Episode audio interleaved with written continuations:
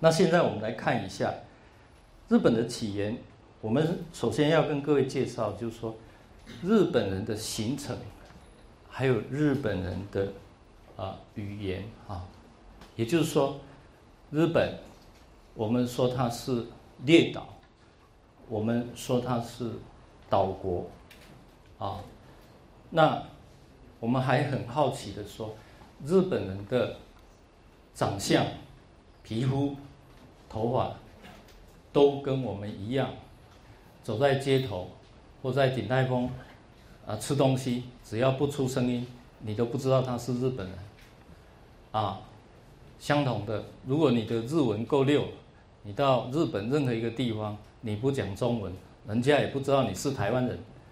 为什么？因为肤色都都一样。可是，那个来源一样吗？我们就打问号。我们来看一下啊。那另外一个就是我们是呃日文系了哈，那日文系的呃同学呢，在这个呃学语言的这个过程里面，我们当然也希望同学能够了解日本语的源头到底是什么，日本语怎么来的？除了语，还有一个字啊，就是语言以外呢，我们。还要跟各位介绍一个文字的文化这个东西。日本语里面的文字的文化怎么来的？我想我们也应该跟各位做一个交代。那这里面呢，我想我们要跟各位解释有几个哈：日本人怎么来的？日本怎么形成的？日本的语言到底是如何而来的？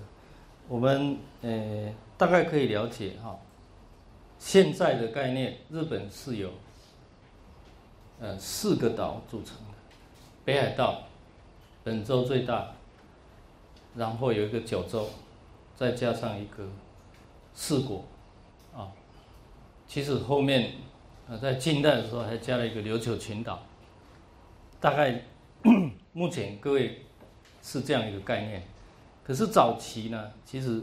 并不是这个样子，好，呃，我们讲呢，这个，呃，所谓太古的日本列岛，我们可以，呃，回溯到其实是大概是几十亿年前了，那么很久的时间，讲的那个对我们来讲好像完全很模糊的一个概念，但是我要说，就是说，离库只是基，也就是说。它大陆是相连的，跟现在的所谓日本的岛国呢是不一样的，也就是跟大陆是连在一起的，原来是连在一起的啊。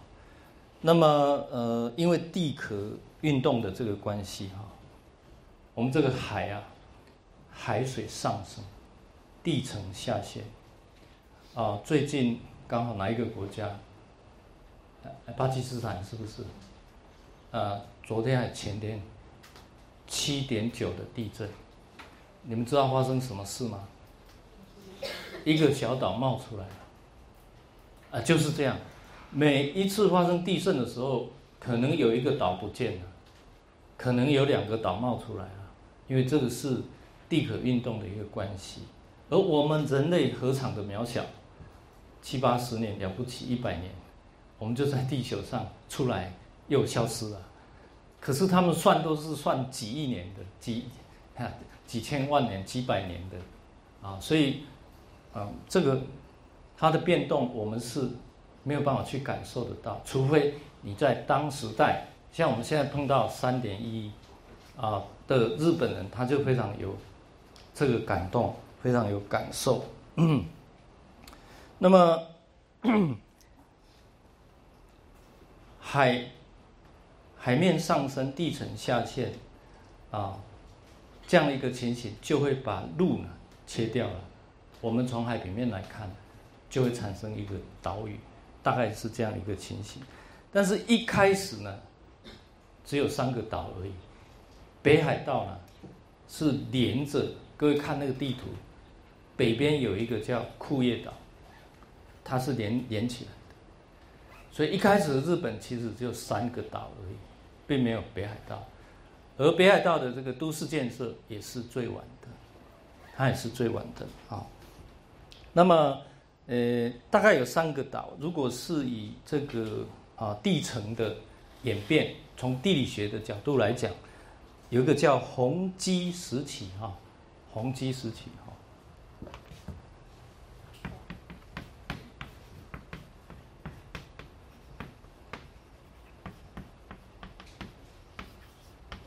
那么这个时期呢，大概离现在有两万到一万年前左右啊。哎，这个时候啊，日本是三个岛的啊。那之后呢，有一个叫做后冰期啊，后面演变之后呢，呃，这个库页岛跟北海道又把它切开了。那切开以后，北海道有一个青津海峡，有一个中古海峡。这海峡就是说，这个啊海平面上升的很高，而地层下陷的很严重。那中间凸出来的地方呢，它是高于海平面，就形成了一个北海道这样的一个啊土地啊这一块岛出来。啊这样子的以后呢，呃称为四个岛。啊这四个岛呢，呃是我们现在诶在印象里面的日本。这个国家，当然它周围还有很多很多大大小小的岛啊。那么它的土地百分之七十左右呢是山。我们也想一想，我们台湾的三分之二是中央山脉，哦，也差不多是这样子的一个比例啊。那么呃，只剩下三三十。Percent 呢是平原，呃，所以在生产上呢，岛国基本上呢，跟大陆比起来呢，呃，资源呢是比较欠缺的，啊，都要靠这个进口的比较多一点哈。那呃，首都呢在东京，大概有一千万人以上的人口，在我们讲日本文化史的时候，首都从今天开始讲的概念一直都是。在京都的，而不是在东京的。那我现在就要来问一个问题哈：东京变成首都是什么时候？明治时期。对了哈，明治时期如果换算成呃西元年的话，是几年？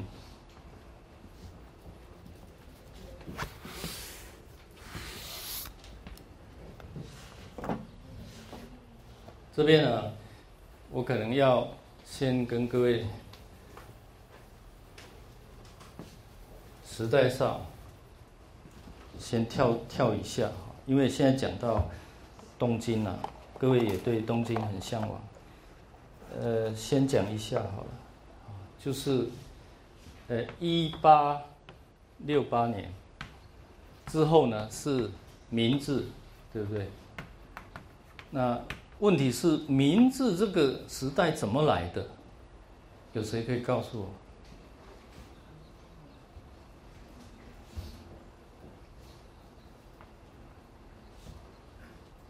我？哦，呃，一八六八年之前有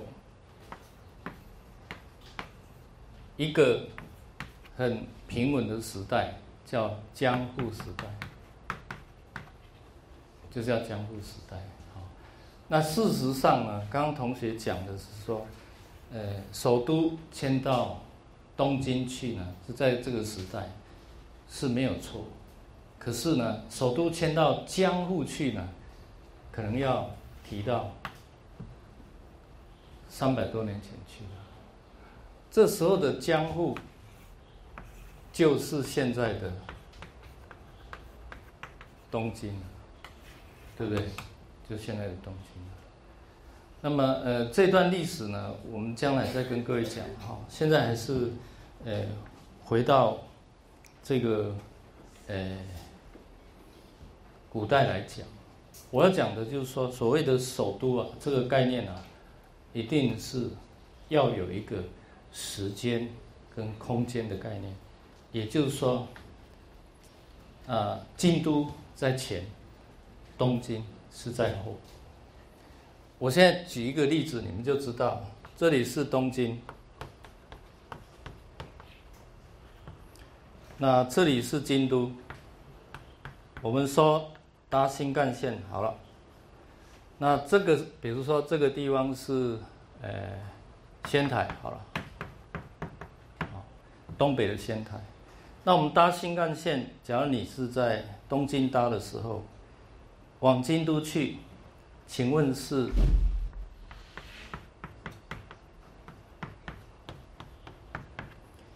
是 nobody 还是 kudari？是 nobody 哈，不是 kudari。以这里为。中心点来算，所以东京呢，去京都呢是叫 Nobori 线，叫 Nobori 线，好，好，那如果是仙台来京都呢，这边是北，这边是京都，叫什么山？一样，Nobori 线。以京都为主，只要往京都，全部是 Nobori，而不是。爬上爬下的那个 nobori 或者是 kudari 的一个概念。换句话说，京都如果坐呃车子到东京去叫 kudari 线，大概就有一个概念。那为什么会有这段历史呢？也就为什么有这样的一个称法？就是说，古都呢其实就是京都。京都的这个古都呢，历史至少有一千三百年了，哦。那么 各位可以知道，呃，在我们讲到呃大概十五世纪的时候，有一个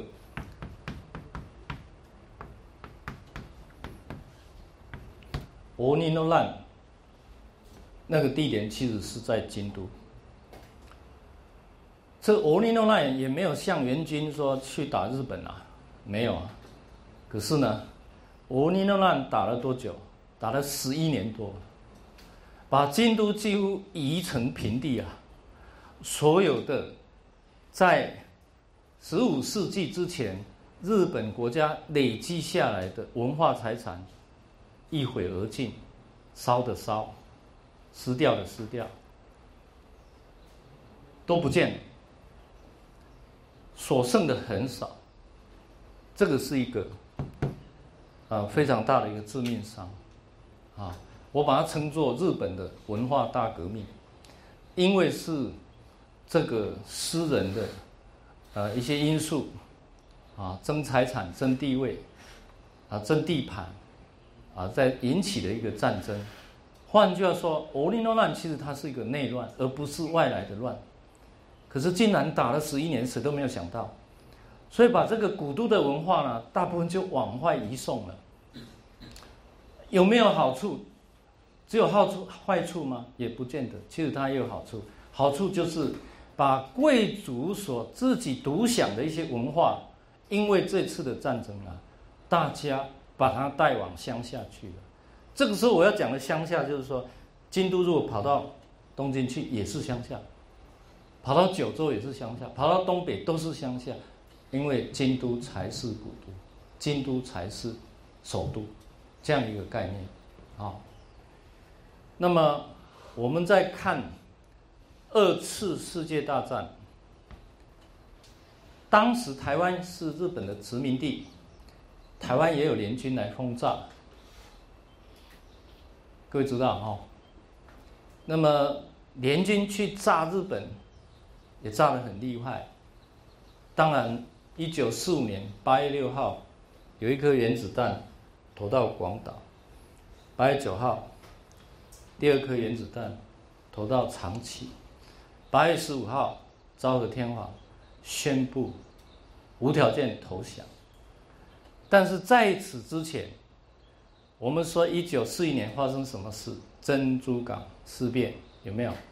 日本呢，去攻打珍珠港。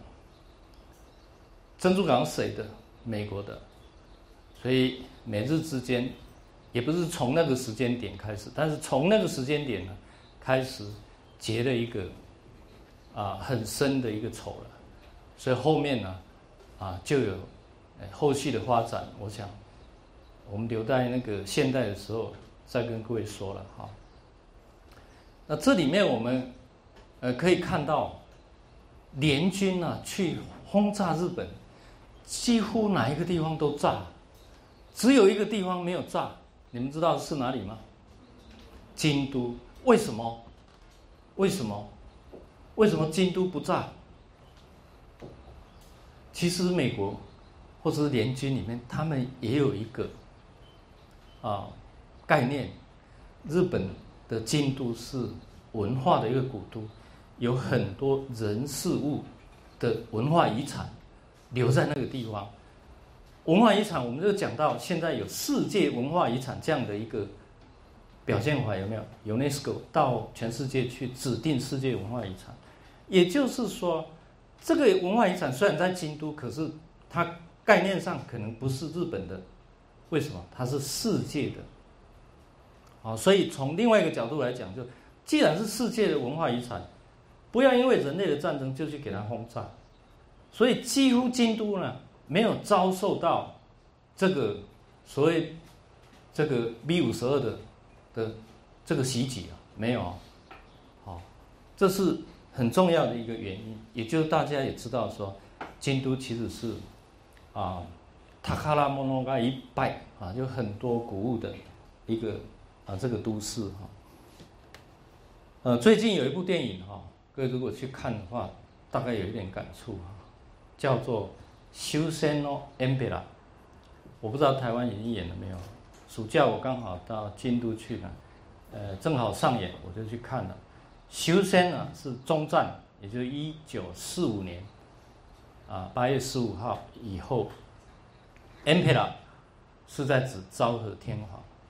那个内容就是指，啊，昭和天皇那个时代引起的战争，到那两颗原子弹投下去以后，战争结束了，联军开始要来责问战争责任的问题的时候，昭和天皇有没有罪？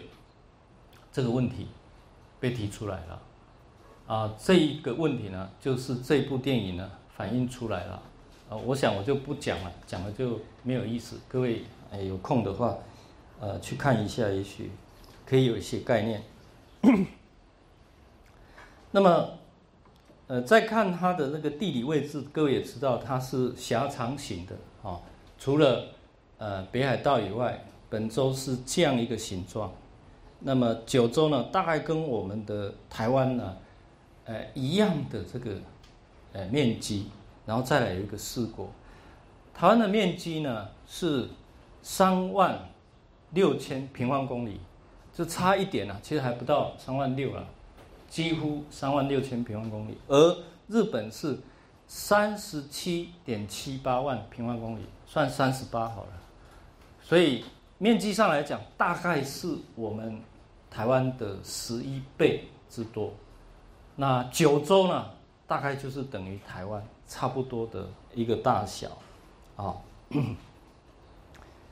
那还有一个，这个气候是在亚热带跟寒温带的这个气候，哈，啊，亚热带就是以九州或者四国一直往南琉球，一直到台湾，这个气候型的比较相近。那么再往北的时候，它就所谓的寒温带。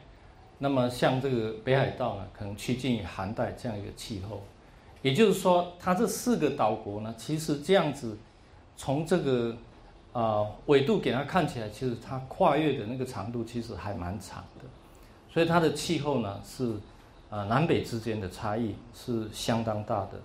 你不要说啊日本，我们台北去到高雄就有差，是不是？可是我说是地球温暖化的影响。今年我们看到一个日本那个现象，啊，刚好那有一阵子我在日本的京都，各位知道京都是超热的啊，京都它是一个盆地，它是冬天很冷，冷得你受不了。因为前年我在日本一年，这个，呃，我的感受是。冬天的时候，我不想再常住京都了，今年夏天呢，我也去了，啊，不到四十度，可是我在的时候，日本有四个地方都超过四十度，还有四国有一个叫西曼多瓦的地方，有四十一点二度的一个高温，而且持续了很长的一段时间。那其他很多地方虽然没有到四十度，都在三十五到四十度之间的一个温度，非常的高。一直到九月七号，我到东北去做资料调查的时候，都还三十几度。可是九月了，按照以前我留学的时候，你要穿大衣了，要至少要穿长袖了。可是我这次带去的西装几乎没有穿，哦，你就可见的。这个气候呢，不断的啊是在啊变化。那东京其实有一个富士山，各位知道了哈。这个富士山，呃，日本人称为圣岳哈，圣人的圣，那个山的那个月，山岳的岳哈，呃，还不到四千公尺。嗯，我一直以为它早都是世界文化遗产了，结果不然啊，是最近最近，好像是今年的事啊。才被指定为世界文化遗产。两年半的三点一一大地震之后啊，一直到现在啊，我觉得日本有两件好事啊，哈，哎，比较值得啊大家一起来关注，日本人也很欣慰的，一个就是富士山被指定为世界文化遗产，一个是呃应该是九月六号吧。啊，宣布，呃，东京，啊，是二零二零年的奥林匹克的一个主办啊都市。那这两个呢，让呃日本啊长久以来呃心里面非常的呃有一些负面的感觉，因为地震、海啸，还有那个辐射的问题。我去看的了哈，就是比较沉重的一面是比较多一点。那一直到，哎，这个最近的这个好的消息来了，我觉得它是一个正面的。那呃，在继续讲下去之前，我要再说一个故事。这故事还蛮重要的啊。话说，二零一一年三月十一号的日本东日本的大地震。这件事情，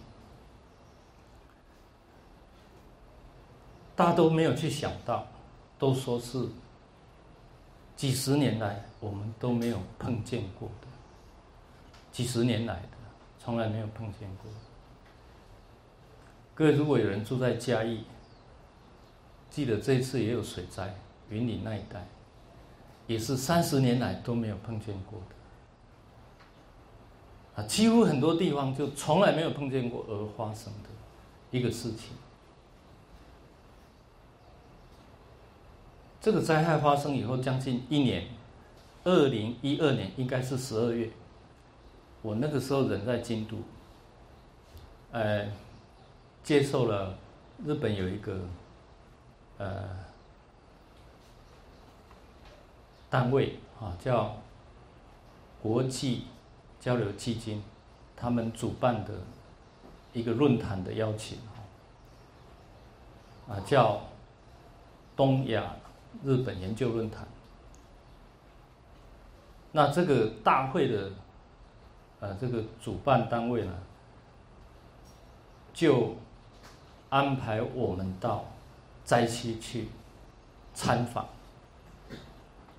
所以我们就到了仙台。那大会论坛的主题呢，也围绕的这次的地震啊，比如说除了探讨它的原因，其实是如何防范未然这样子的一个主题比较多一点。所谓东亚日本研究非常的广义，这里面有来自中国大陆、来自韩国、来自日本、来自台湾的学者，而我是台湾的代表的学者之一。那么从我们的角度去谈地震如何，如何防患未然这样子，我们一台游览车，经过特别的许可，到了最前线的灾区，因为那个时候应该还不能进去，啊，也是日本政府特别许可的吧，就有导览，让我们坐在车里面不能下来啊，绕了这个叫做东松岛。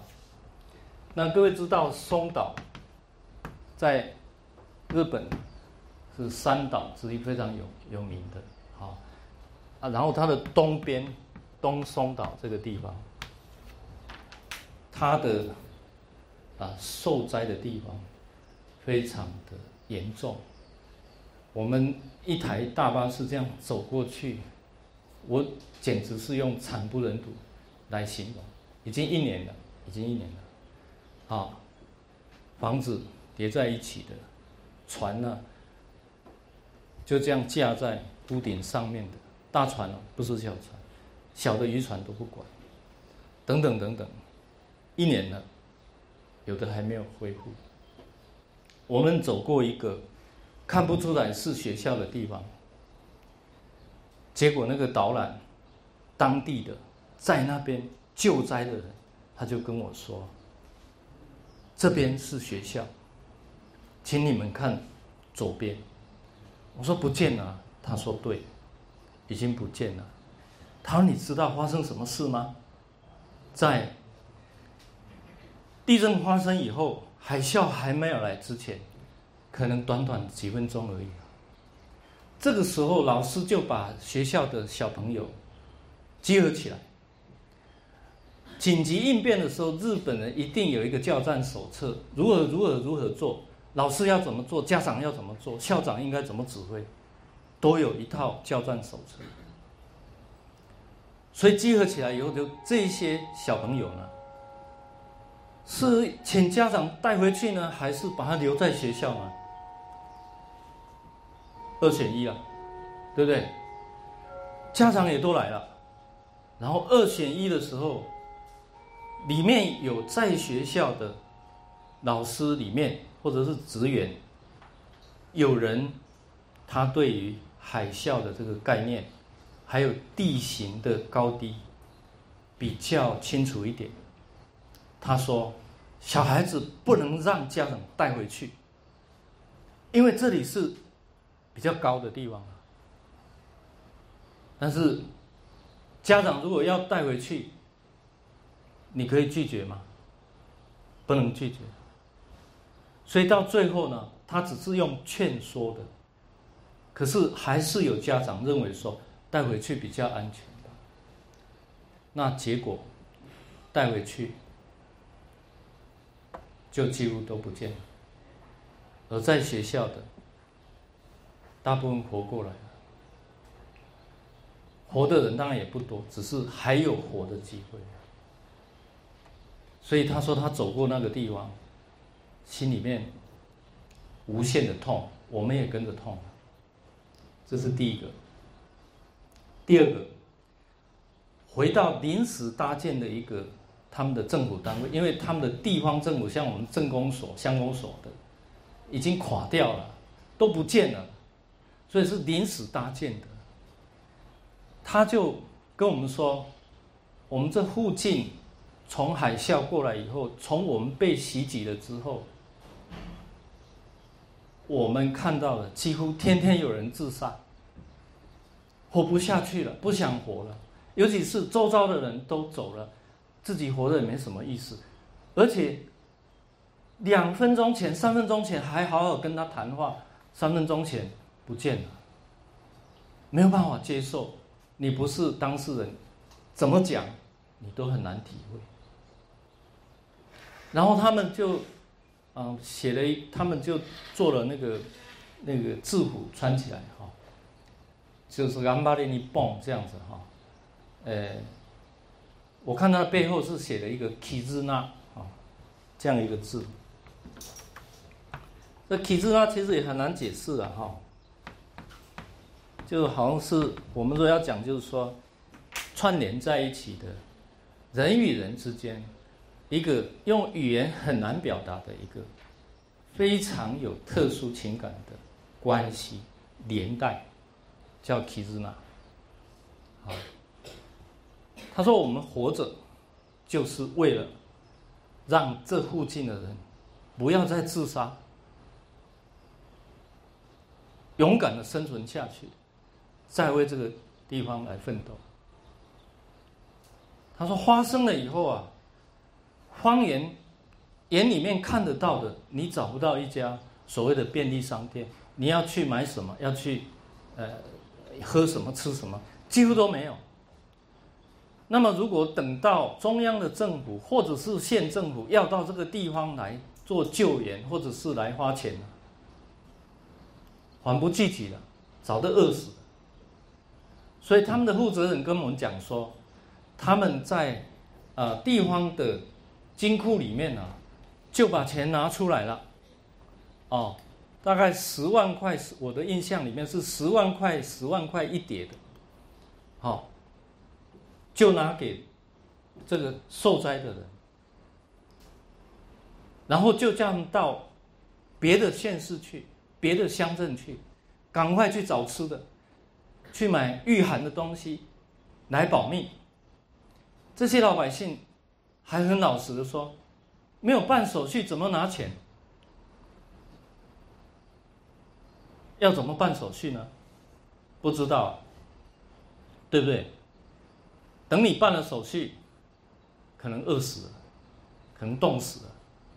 所以负责人当机立断说：“我负责，好，你们就拿去，也不用签名。”全村的人，每一个人名字我都叫得出来，到时候你还会不敢还钱吗？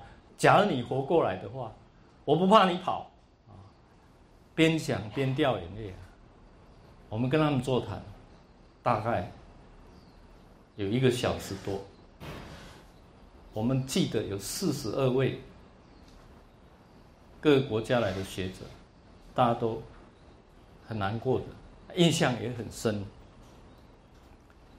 我等一下会给各位休息，我怕我忘记，所以我还有一个很重要的要讲。第三个是中间我们有请了两位主题演讲的哈，就是那个主办单位啊，其实名字我也忘记了哈，他是很有名的一个人类学系的教授。我对他的演讲印象非常深刻。我现在要画一个图让各位看，好。比如说，这个是这个东北，这个太平洋，好，那海啸是这样过去吗？对不对？海啸是这样过去。那如果是以人类学的角度，或者是文化考古学的角度，只要他们去做调查，把这个地层，我们说这个地层往下挖深，就可以探测出来，曾经有海啸发生的地层的痕迹呢。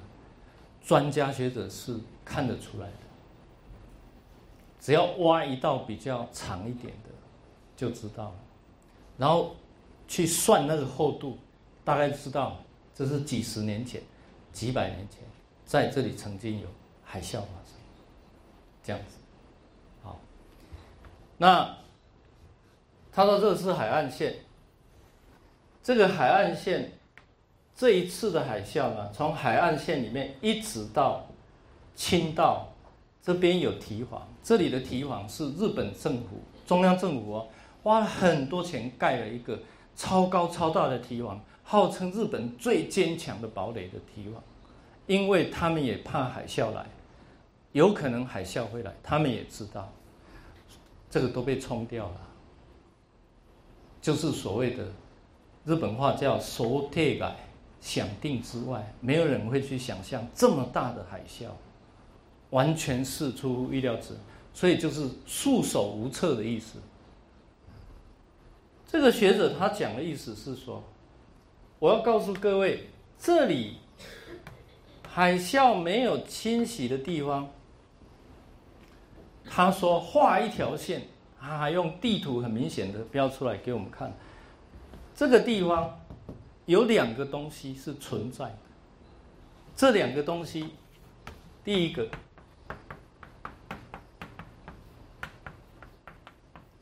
是神社，第二个。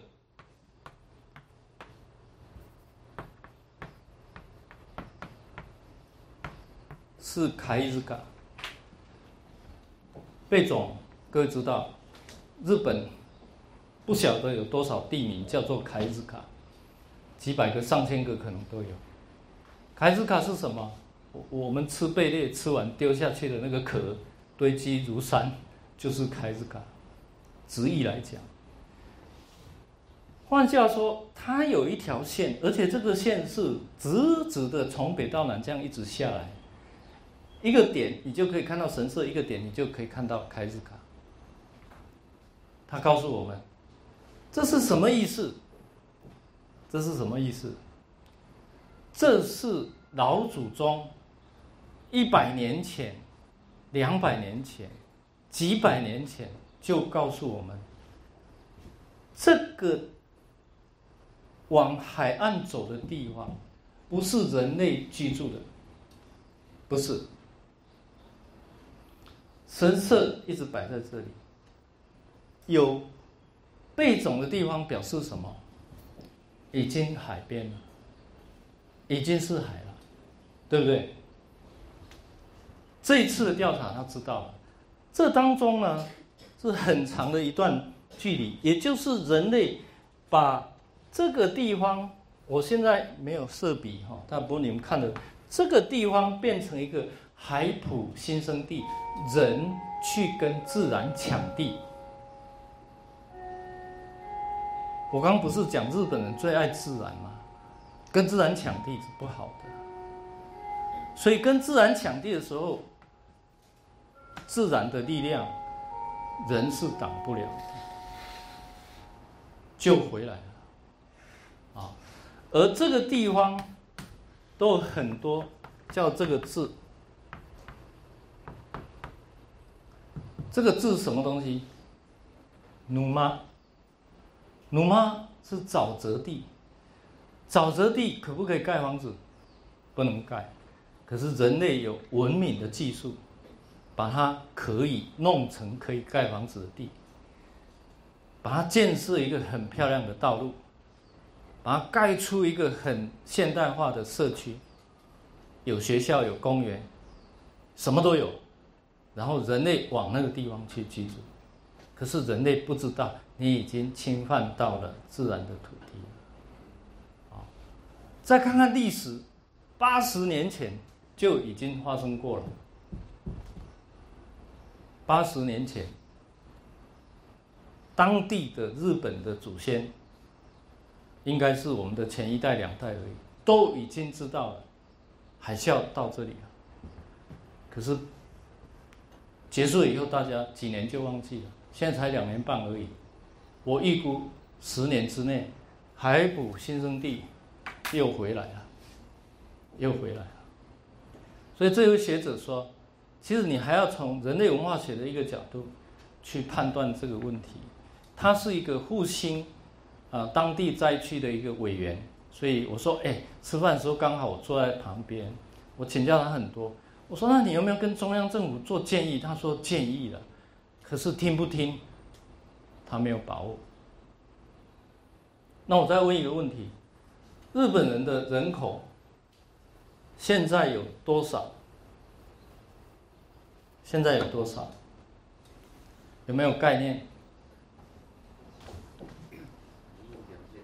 ？OK，非常清楚。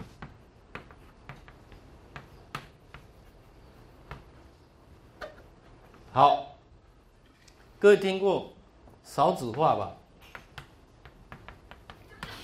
有没有听过？日本是少子化，台湾也在少子化。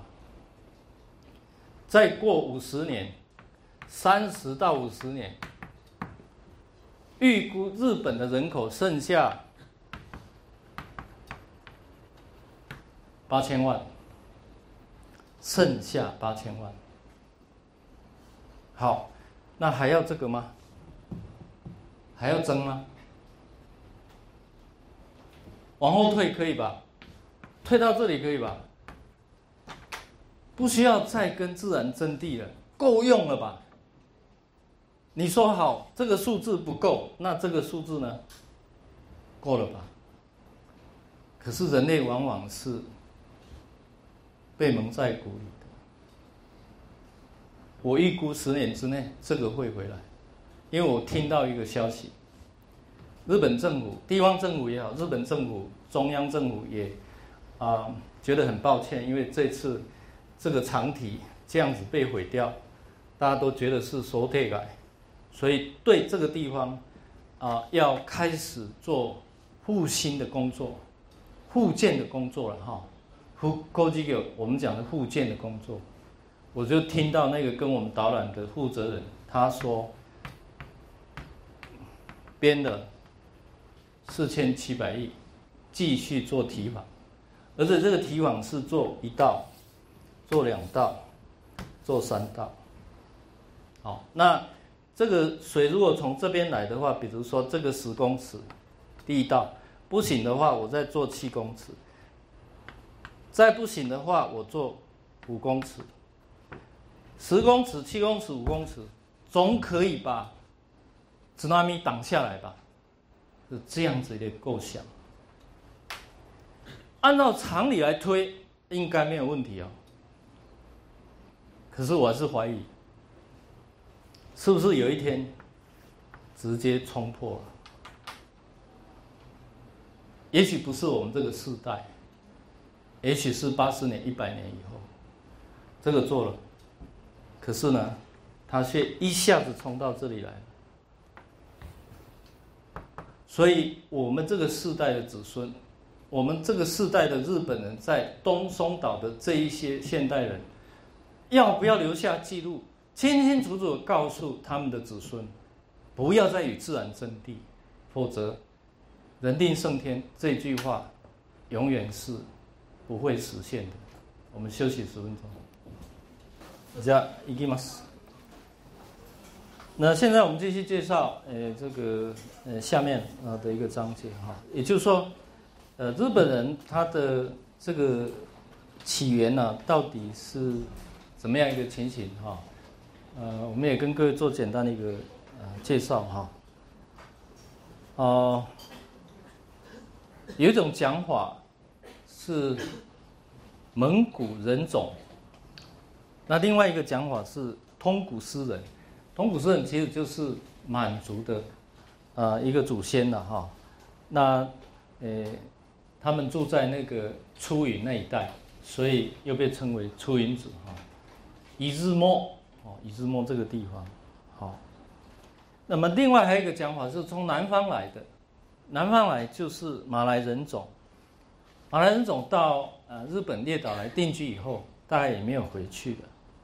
好，那后来就所谓的规划哈，这里的规划呢，我可能要用另外一个解释，叫做渡来人哈，渡来人啊，托拉伊景啊，日本日本话里面有一个。呃，投来人，因为这个规划还是有一点问题的哈，用渡来人可能比较好一点。那蒙古人种里面其实还有一个就是阿伊努，这个阿伊努族现在在呃北海道，我想各位都很清楚，被视为是呃现今日本的啊原住民啊。那这个原住民他们保留很多神文文化啊时代的一些。啊，很特别的一一些文化啊。那这是主要的这个啊原住民。那我刚刚也稍微提到，就是日本文化的一些呃性格了哈。在岛国的这种地理自然环境的影响之下，啊，它有啊自己文化的一个成长，加上外来文化的一个呃吸收，所以。啊，吸收融合之后呢，呃，产生了一个日本的文化，啊，所以他的这个性格呢，是我刚刚讲的，就是再来跟外来加起来融合的一个啊文化要素，那么这个还有一个就是它的重层性相当的高啊，也就是说，呃，在这个呃融合的过程里面，到底什么要什么不要啊，并不是在一朝一夕之间就形成，而是呢，它是经过一段非常长的时间啊，特别是日本人呢，他必须要把这个文化的要素。纳到生活的形态里面去，才会去发掘这个东西我要不要？那要的话，它自然就会留下来；不要的话，我想有一部分其实自然而然的，也就是被淘汰了。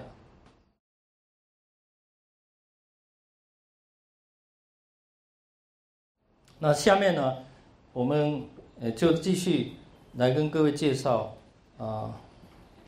神文时代的这个文化啊，神文的这个文化呢，呃，什么叫神文？呃，就是有土器的文化，这个土器上面有绳子的纹路啊，它象征的一个文化的一个呃时间性，有它的特长啊。好，哎，所以我们现在看一下，呃，神文时代有几个基本的一个特征哈，第一个是土器。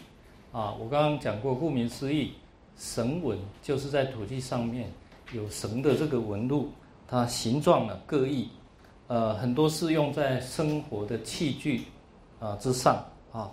那它大概有两个，一个是实用的，一个是装饰的，两个面都有哈，有绳样的这个花纹，所以被称为啊绳纹土器，这是这个时代的这个文化的一个特征。那因为它是用这个粘土啊去制造的，哈，这里面其实留下有很多女性的这个所谓的土偶哈，呃，又叫直轮哈，那个啊日本话叫哈尼瓦啊这个东西，等一下我们给各位看一些图片哈。那么呃除了这个呃凝鸠以外哈，也有很多像动物啦，像房屋啦，像呃女性啦。啊，等等，呃，这一些土器呢都出土了哈。那它的纹路呢，呃，日趋的这个复杂，啊，后来除了使用面以外，其实也广泛的被使用在装饰的这个层面啊。所以神文时代的人，他其实有手工的呃一个呃记忆能力了啊。那器具逐渐的由打制的石器发展为半磨制或者是磨制的石器。啊，本来就是说，嗯，人类其实，呃，很早我们就说“民以食为天”。啊，你看那个，呃，娃娃一生下来，他很自然，肚子饿了就会哭了，一定要吃啊，哦，不吃不行啊。所以“民以食为天”啊，在吃的这个过程里面，啊，人类会用他的智慧去说，我怎么样去找吃的东西找吃的东西，除了用手以外，当然就有一些器具。这个人类文明的进化啊，绳纹是其中的一个早期的。诶，我们刚刚请各位同学啊念的这课文里面也提到旧石器时代，因为在呃日本的文化史里面，或者是考古的这个层面里面啊，有一些学者说，其实日本没有所谓的旧器旧石器时代，但其实不然哈。在一九四九年，呃，昭和二十四年的时候，呃，群马县有一个叫做岩树哈伊瓦居谷这个地方，有这个旧石器时代的遗迹啊，被发现出来了，也证实事实上，它的这个旧石器旧石器时代是存在，而不是直接跳过去的。那么在呃人的这个呃文明进化的过程里面，呃，他们。呃，从原来这个狩猎，后来变到渔猎，或者是利用洞穴和岩石隐蔽的地方来做集居，啊，就是群居的一个生活哈。那各位看一下哈，像呃这样子的一个呃情形，其实呃有图片你们可以看，像磨制的石虎啊，这个很早了，大概就七千五百年前。哎，就已经出土了哈。这个上野园的遗迹呢，在哪里呢？是在九州，啊，在九州，九州的呃鹿儿岛，各位都知道哈，最南边有一个鹿儿岛县哈，鹿儿岛县那边呃有一个叫上野呃的神文文化的一个呃遗迹哈，那么呃在那边就已经呃看到这一些磨制的这个石虎，还有各位看一下那个中间哈弧形的这个土器。啊，右边有个小型的土器，啊，那呃，除此之外，很多地方都发现了生文文化的一些土器，哈，比如说，看看左边的这个尼亚达肯啊，新新细县这个地方有一个马高遗迹，啊，这个是中时中时期的时候了，然后呃，长野县啊这边也有一个遗迹啊出现的。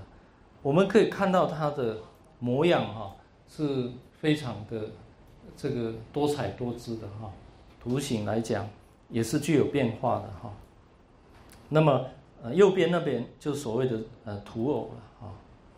那神吻的话，我们看它其实是呃已经有呃开始进化到啊这个穴居的一个啊生活哈。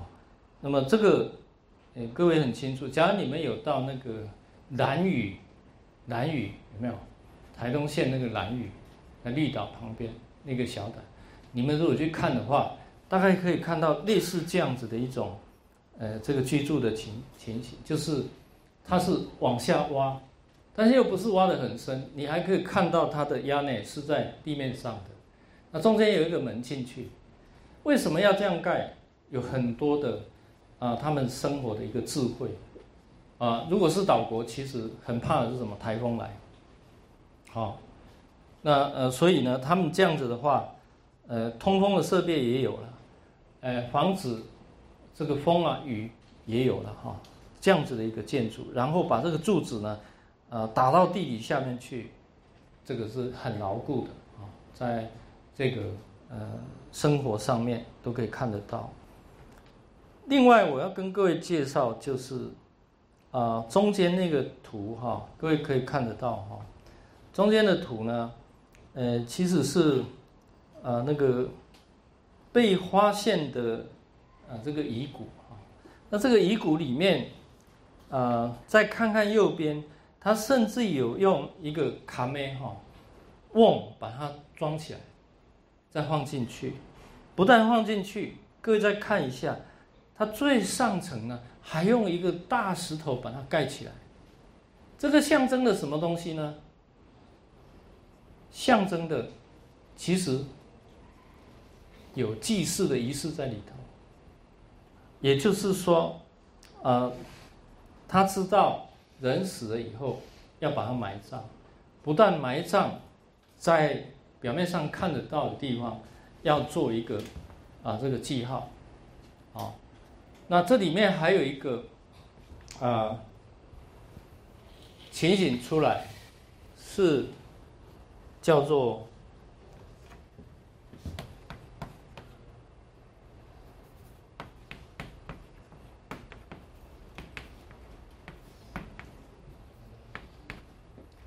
诶，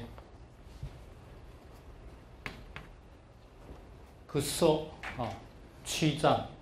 也就是说，呃，在出土的这个遗骨里面，我们看到他的手脚是被绑起来的，然后再把它埋掉、埋葬的。我请教一下，手脚把它绑起来，象征的什么意思？人已经死了，还要把手脚绑起来再埋，那代表什么？也就代表在神文这个时代，日本人老祖宗已经有信仰这个东西出现，就是呢，人有灵魂，人有灵魂，那而且有阳世跟阴世的世界，在阳世的人不懂阴世的世界，可是当人走了以后，到那个世界去以后，希望。这个人不要再回到阳世来。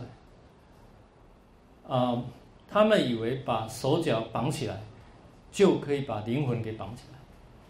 然后连人体一起下葬，希望不要再出来了，啊，这是一个信仰的一个象征啊，在这个时代就已经有了。好，OK，我再补充一下，神文这个时代，呃，日本人的老祖宗已经开始有种稻，就是种米这样的一个习惯，还不是很普及。好，那种米有一个什么概念？我们要去把它理清楚。前面讲的是狩猎为生，渔猎为生。那呃，你去外面打猎也好，你去捕鱼也好，其实啊，居无定所，它是一一种比较游牧式的一种生活。但是如果人类转换到种稻米的时候，可能就会转到一个叫定居的一个生活，因为种稻它是要固定每个地方种去收成的。好，那在这个神文时代的后期呢，就开始有这样的一个现象出现。那么大家都认为说，这个稻米是从中国的南部啊，把它传到这个九州地方而来的。呃，大概离现在应该有十几年了吧？哦，那个中国在呃杭州附近，呃有一个叫河姆渡，各位知道吗？河姆渡，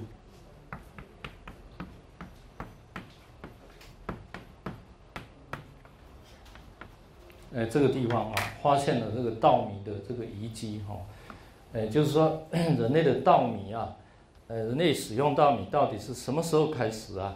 这个在河姆渡发现的这个遗迹啊，经过啊专家或者是科学家的一个鉴定哈，啊，大概是从现在开始往前推。有六千年的历史啊，我这很早了哈，这是一个很大的一个一个突破哈。当然很多讲法，就是稻米呢是从中国那边，诶往日本传的，呃，这是神文呃时代哈。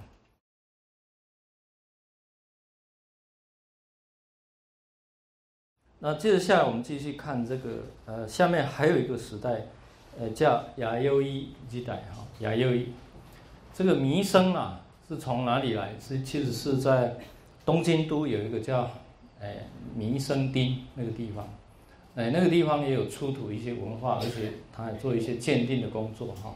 所以呃下面的一个呃这个文化又称为亚优伊梦卡哈。这个弥生呃时代到底是怎么演变的？我们也来做一个了解哈。好，我先做一个补充哈，呃。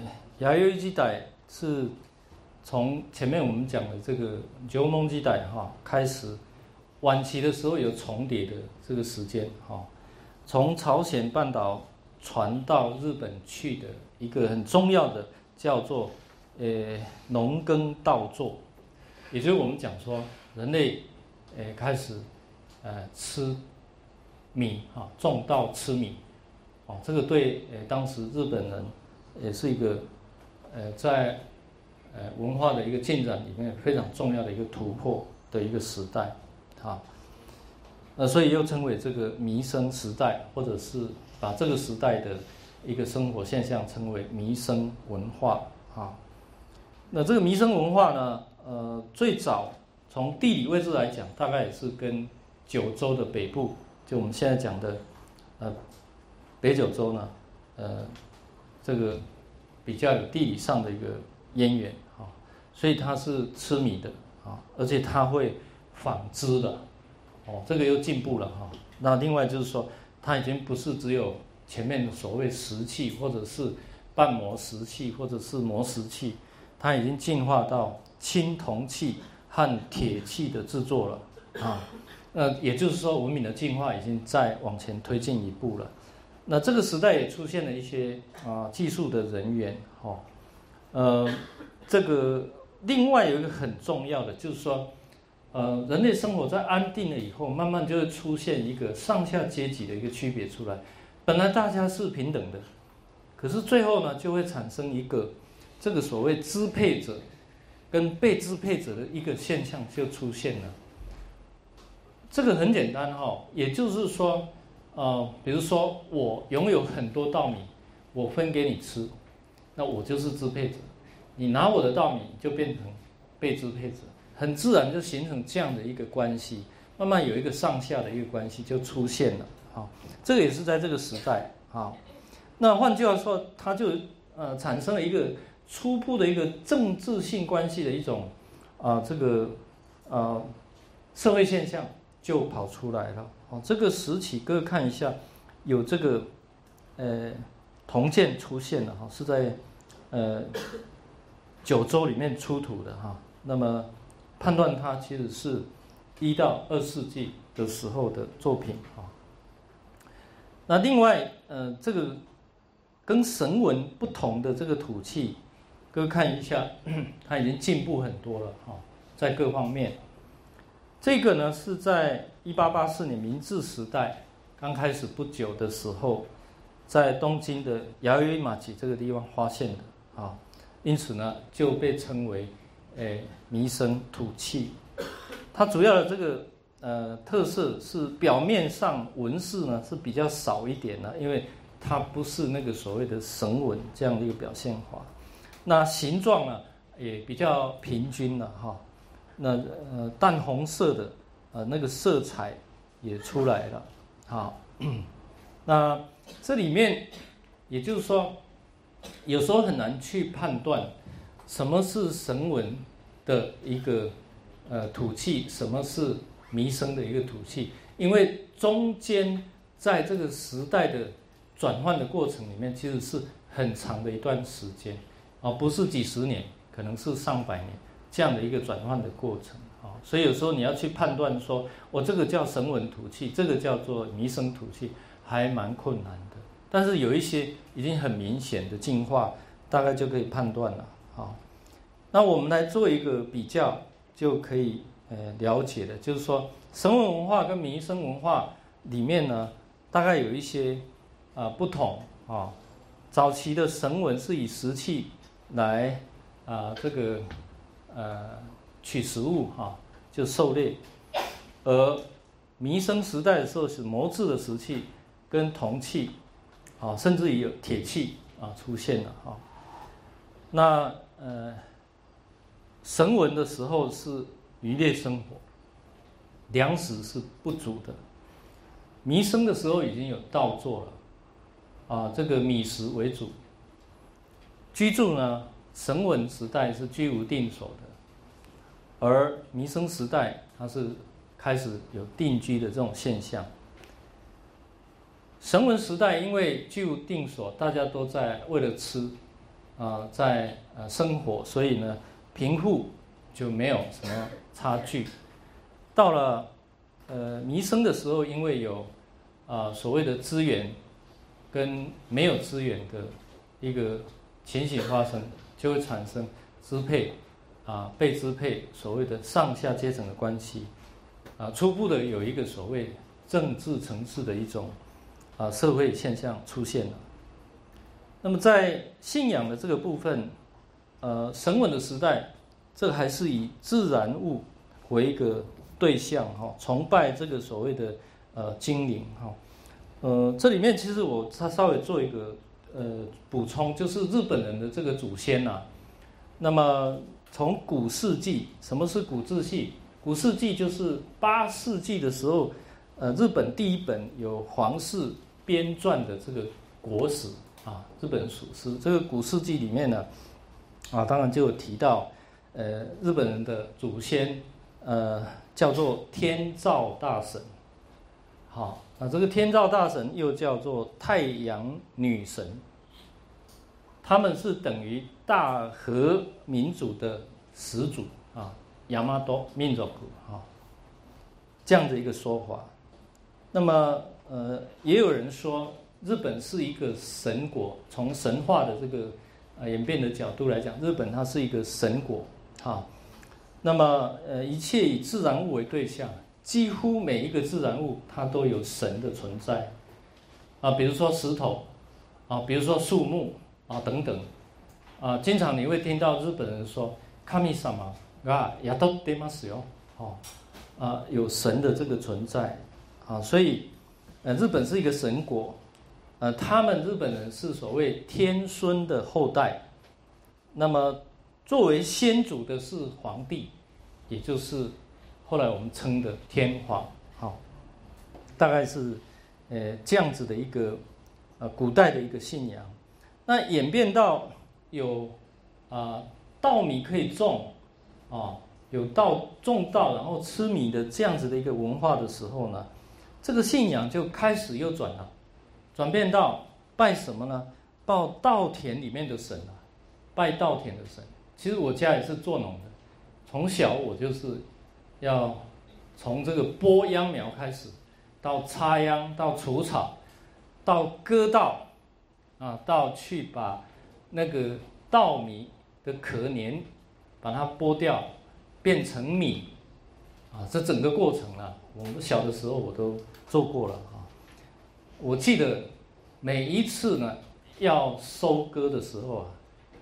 这个妈妈一定会准备很多祭品，还有这个香哈，带我到那个田的一个角落去，去拜拜。我想那个象征的意义就是现在我讲的这个，去拜这个稻田里面有神来保护我们啊，丰收啊，收成。那么今年呢，有稻米可以让我们过了，感谢。哎，卡米萨大概是这样的一个，呃，祭祀的一种啊信仰的存在啊，所以呃，随着这个牙约基代的农事一直走向这个，哎，有祭祀的一种啊信仰的行为啊，就是文化的一个啊层次呢，不断的在进步了。好，哎，我们今天到这里下课，请各位先预习一下哈，把那个啊怎么读，如果不会读的音查一下，哈，好，下课。我们大致上已经各位做了一个说明哈，嗯，它的呃吐气呢跟神文的吐气不太一样的地方，就是它的技术呢其实是呃更进步了哈，它的呃烧的那个呃温度呢，嗯，达到一千度左右。所以烧出来的东西呢，会比较呃牢固一点啊。那呃，它不但是一个装置而已，它事实上有一些啊几何学的这个模样啊等等啊。呃，所以呃技术上呢是向上提升的。我们上个礼拜大概跟各位讲到啊这里啊。那有关于牙优医的人到底从哪里来的？呃，上个礼拜我们提到啊，所谓。规划人的观念，呃，说用杜来人的这个观念可能好一点。那这个，呃，从整个大陆板块连接，一直到这个岛国的出现这样的一个演变，看起来其实，呃，它很可能是从中国、从朝鲜，那么呃东渡到日本去这样的呃情形啊。所以，嗯，这个我们继续要跟各位讲的，就是说，牙优基代里面有很多啊，当时代的文化的特色，就是，哎，种稻啊，人类吃米这样一个特色。那这个，呃，种稻跟吃米的啊一些遗迹呢，呃，也被发现了啊，比如说在。诶，现在的呃西之欧冈县啊，在静冈县，在静冈县就发现了当时代的这个啊水稻的呃田的遗迹啊，叫做托罗伊塞基啊，托罗伊塞基。那么嗯，这个遗迹的这个发现可以证实说，其实当时代他们已经过渡到农业经济的一个生活了。那呃，再来就是有关于这个啊铁器或者是呃青铜器的一个使用，啊这个也比上一个时代的生物时代来的更进步了。那么再来就是呃要跟各位介绍，它已经有一个啊部落的这样的一个啊集团的生活了，也就是这个部落啊的一个生活是。呃，雅乐基代里面另外一个特色啊，那我特别要跟各位介绍，在呃福冈在下面一点点啊，福冈县下面有一个佐贺县，沙拉肯，呃，这个沙拉肯呢，有一个地方啊，叫做，呃，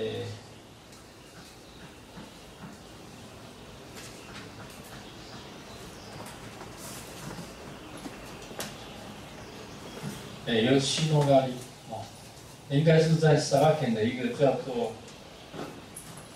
诶，坎扎基马这个地方，啊，这个地方呢，啊，发现了一个呃很重要的遗迹，啊，时间是在诶一九八六年，那时候我刚好到九州大学去留学的第二年吧，这个遗迹呢，呃。是非常的重要，就是说，它是一个呃完好的部落。各位看一下教材第十五页，啊，下面那一段。那么，呃，这里面呃遗迹呢，啊，是在一个这个四方八面都有壕沟，这个围起来的一个遗迹。那这里面呢，有一个叫做。高床仓库啊，塔盖尤嘎兽狗啊，高床仓库啊，它是专门在呃储藏这个稻米或者其他食物的。那其实高床顾名思义是什么？是把它架高的。啊，为什么要把它架高呢？因为它防止呢一些，特别是像老鼠啊啊去吃哈，那个老鼠老鼠。吃那个稻米是很厉害的，呃，一下子就会把稻米给吃光了哈。那另外一个是防止那个潮湿哈，也就是说，如果你直接把食物放在地上跟架高让它吹风的时候，那诶那个湿度是不一样的哈。这个是呃当时的一些呃算是人类的一一个啊这个技术哈，所以呃。这个牙釉基仔里面其实也有，呃，很多，呃，我们讲就是米哈，那说不知道古代的日本到底是，呃，文明的进化是怎么样一个情形？但是有这个遗迹的出现呢，就有很多种不同的这个讲法哈。我记得当时是每天呢。诶，大概至少有三万人次吧，抢着去看啊。那么我也跟着凑热闹，也去看了。呃，但是呢，车子开到一半就回来了。为什么？大塞车，你根本进不去。因为那个时候正在呃新闻媒体每天在那边吵，这个遗迹呢是非常非常的大哈，所以，呃，这个证实了很多。呃，所谓的呃争点，就等一下我们要介绍一个叫呃亚麻泰国国哈，邪马台国，它是一个啊部落的国家哈。那么这个部落国家到底是存在于九州呢，还是存在于大河？大河就是近畿，也就是现在的啊大阪奈良那附近啊。这两边有不同的说法哈。那各有各的理由，这样。那么这个遗迹出现以后，好像啊，就比较多人来赞同说，你看这边的遗迹出土了以后，我们可以说，哎，当时的亚麻太国它是在九州这边，比较靠近北九州等等。那其实这个没有定论哈，尤其是古代的东西，嗯，呃，能够佐证的资料其实不多哈。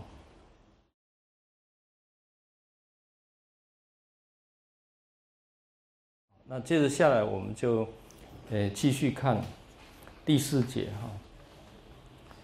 那第四节，呃，所谓的亚麻太国跟日本这个国家的呃建国的一个传说，我们也跟各位做一个介绍啊。那呃，这个里面有。先看看古书的一个记载，古书的记载里面提到《汉书》的地理志，里面提到这么一句话哈，说乐浪郡海中有倭人，分为百余国，以碎石来现见云啊，大概有这样子的呃一个记载哈。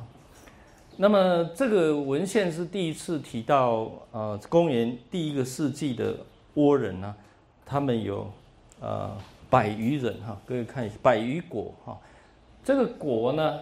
恐怕不是现在的国的这种概念，哈，呃，不是所谓 nation 的这个概念，哈，应该是 state 啊，一个州吧，是一个区一个区的这样的一个概念，哈，只是它没有一个统一的国家，哈，大概这样子。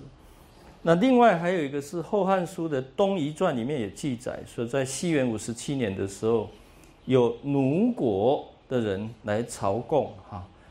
这个朝贡东汉的光武帝，而且赐给他一个啊这个印。那么这个印呢，其实后来是被发现了，各位看一下哈。啊，这是一个金印哈。呃，发现的时间非常的晚，已经到十八世纪末的啊，正确的时间是一七八四年啊。啊，据说是一个农夫啊，在那边耕作啊。这个的时候呢，去发现到了哈，也就是在志贺岛，呃出土。志贺岛在哪里？志贺岛在，呃博多湾的对面的一个小岛，啊，刚好从博多湾呢对面看去呢，啊，它有一个岛，这个岛呢，呃叫做西嘎诺西马。这个岛本来是啊独立的一个岛。但是日本呢，呃，政府把它盖了一条，呃，叫做乌米诺那嘎米基哈，海中道，海中道，让车子能通，让人能够走这样子哈，把它给串出来哈。诶，我常常去那边哈，那，呃，其实那里呢没有什么，呃，农作物哈，看到就是人家种一些一季果吧，啊。呃，番茄啦，啊这些东西而已。那大部分他们是，呃出海去捕鱼啊。那要不然就是以现在来讲，就是观光的景点啊，算是一个 resort 这样子。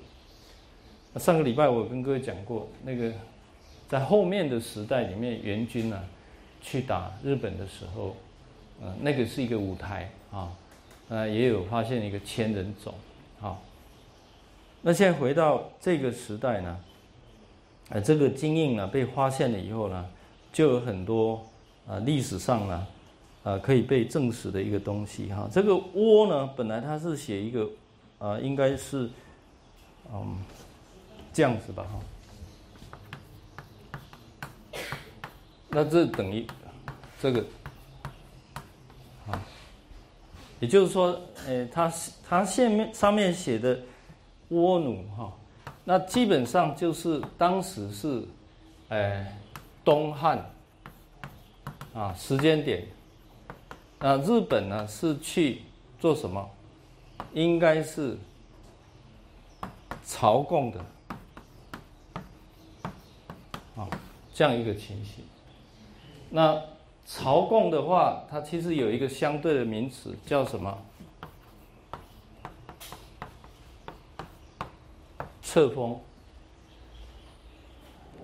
去朝贡人在下，册封人在上，啊，古代的中国呢，他是在上的，所以他是接受朝贡的，而他是册封给人家的，啊，大概是这样一个情形，哈，所以，呃，第一个我们发现这个金印的时候，大概可以，呃，证明当时的，呃，日本是一个部落的一个国家，哈，那第二个就是说。呃，它跟东汉呢，其实已经有一个关系了，而这个关系呢，是朝贡跟册封的一个关系，虽然没有讲得很明显啊。那这个金印就是一个证明哈。这个金印呢，其实很小哈，很小。呃，我去看过哈，原先它是藏在湖冈市立美术馆哈，那后来呢，呃，湖冈有一个呃。应该是国立的博物馆成立了以后呢，把这个金印呢就移到博物馆去了哈。那个金印小到你看不到那个字了啊，这个是放大的。然后记得我去看了以后，就像故宫博物院里面它有放大镜摆在那里，那你从正面看的话，你才可以看到，呃，这里面的，呃，那个字。那如果按照原来的尺寸呢，大家看不出来，啊，呃，蛮小的哈，这样一个，呃，算是，呃，实物的一个出土哈。那另外，啊。野马台国到底在哪里？中国有《三国志》这样一个文献，这《三国志》里面有一个《倭人传》啊，魏志的《倭人传》。那这个魏魏志的《倭人传》里面呢，啊，写了很多倭人的事情哈，刚好是跟我刚刚介绍的这个东西。就是遗迹被发现的东西，有很多雷同的地方，那就非常好玩了。为什么？因为《三国志》的《倭人传》呢是写在前面的，而这个遗迹呢是后面才发现的。那就是说，哎，《倭人传》是猜对呢，还是原来就有这么一回事？那再来就要考证啊，这个。遗迹到底是什么时候建造的啊？那么，呃，考证的结果当然就很多考古学家、古代的古代史的研究或者人类文化史的这个领域的人啊，他们赞成所谓野马台国在九州说的人都说，哎，对，这个就是当时代的一个一个部落啊，出土了，没有错，有很多文物可以来佐证这样子哈。那呃，野马台国，各位看一下这个呃，由西诺咖喱设计的黄毫极落啊，它是做一个复原的哈。不过呃，它其实相当大的，好，这遗迹相当大啊，算是呃在东亚甚至于呃在欧美对关心日本古代史的人，呃，它其实都是。影响很深的哈，所以呃，广为媒体来报道啊。那在那个一九八六年之后呢，以这个由西诺咖喱伊塞基出土这样一个话题去写的书啊，那几百本有了啊。那去开的会啊，所谓研讨会啊、座谈会啊、论坛啊，大概有几百场有了哈。哎，都是。为了这个啊遗迹的出土哈，大家在论战啊，在讨讨论。那么呃，野马台国简单的介绍一下，就是啊，西元一世纪到二世纪中叶之前啊，就是日本有很多小国嘛。这个国我刚刚讲过，就是 state 啊，还不到 state，但是它绝对不是 nation 的那个概念哈。那分治的。就是一个 group 一个 group，他们自己有一套自己的这个生活的模式，有一套呃游戏规则。那我们也跟各位讲到这个，呃，牙月记载的时候，其实已经到做的生活了。所以啊，农耕呢是很重要的哈。所以农耕的这个利益呢，呃，要为了要确保，所以大家你争我夺了，呃，就形成一个相互的对抗哈。那呃，这个时候呢，在相互对抗的过程里面，甚至于有办法的人就到邻国，啊啊，比如说魏朝或者是朝鲜嘛，哈，啊，去寻求支持啊。那呃，这个在寻求支持的过程里面，啊，其实就有那个意识啊，政治的意识的出现。那另外当然有啊，技术的移转哈。有文化的一个提升了哈，那最后有一位啊叫做 Himiko 啊 Himiko 这个女王啊啊，其实他本来是一个祭司哈，哎，也就是懂祭祀的一个一个 leader 哈，呃，他成为一个呃最高的一个统治者哈。那是实际上他是一个呃最高的一个统治者。当然也有人说，这个 Himiko 就是后来古代史里面呃所描述的那一位啊所谓的神宫皇后啊，有这么一说啊。那呃。野马台国，我们讲说大概有两个讲法哈，基内大和说，也就是现在关呃关西地区里面哈，就是说，呃，希米果呢，等于呃神宫皇后哈，在呃日本书记里面有这么一个记载哈，那么呃就它就是一个日本的一个呃从皇室的这个谱系来讲哈，它是一个呃。始祖的一个神哈，大概是这样。那如果赞成北九州啊，离才是真正的原来的野马台国的所在地哈。那么呃，也就是说，皇室的祖先是利用跟中国的关系来扩大势力，也就刚刚所讲的，其实他寻求外面的呃援助。我们可以看到那个图，其实是从朝鲜一直到往中国。那如果是这样一个情形的话，啊，也就是说，这个啊，北九州说从地理位置来讲呢是比较有利哈，再加上一九八六年的这个诶尤利诺诶尤西诺加利伊西基出土，那么更加的呃有人来赞成这个诶野马台国是在九州哈。那还有就是说，呃，日本的神话里面，现在流传的日本神话里面，其实古世纪日本呃书记还有一个风土记啊，这个都是很古老的一些文献，呃，这些文献有很多，不管是呃文学、文化、历史哈，或者是思想的领域的人，经常会引来做一个啊佐证的一个素材啊。那他的意思是，这里面有讲到神话的故事，神武天王东征的时候被视为是反映道作技术的一个传播啊。那这里面也反映了一些啊民间的故事的一个传说啊。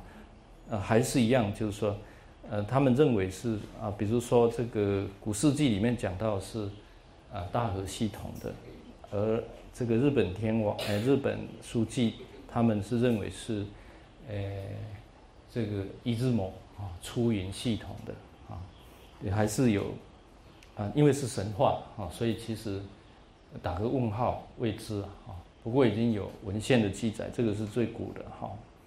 那我们就可以看到，大致上，呃，这个古世纪成立的年代，还有它引出来的这个文献跟它的呃内容。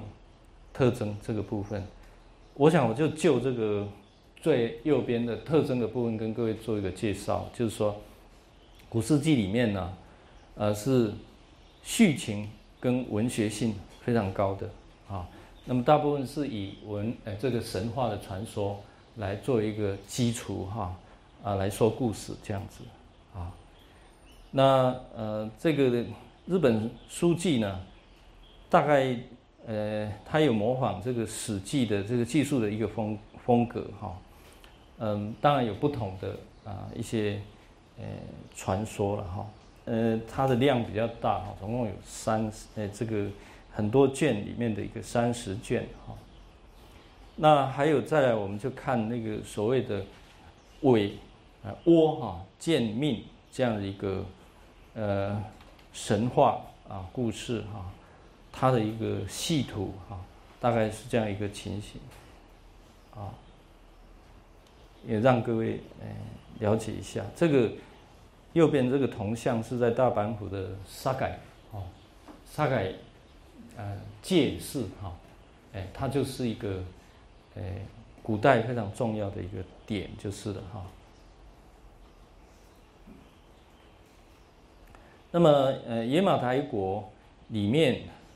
啊，跟建国的传说当中，还出现了所谓的三样的这个宝物哈，啊，一个是玉，一个是镜，一个是剑啊。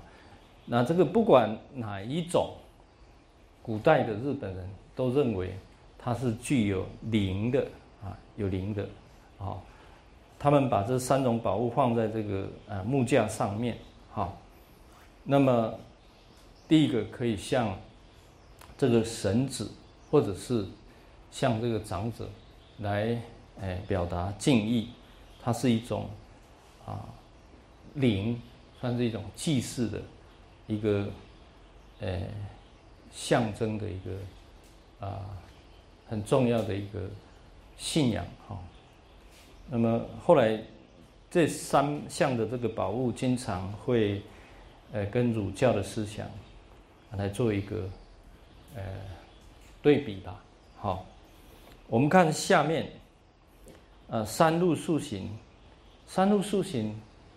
其实他已经到德川时代的人了，哈，呃，当然他是一个兵学家，同时他也是一个呃提倡这个实用的，呃，包括儒学在内的，当然他也批判儒学，哈。不过这个提到就所谓的儒教的思想，哈，比如说玉呢，这个他认为是温人的，哈，那静呢，他认为是有智慧的，剑呢。是认为，啊，非常有这个果决的，啊，非常有勇气的象征的啊。我想玉也好，镜也好，剑也好，一直延续到今天两千零一十三年，大家碰到这三个东西，还是会有一些想象的空间，跟灵是不是有关？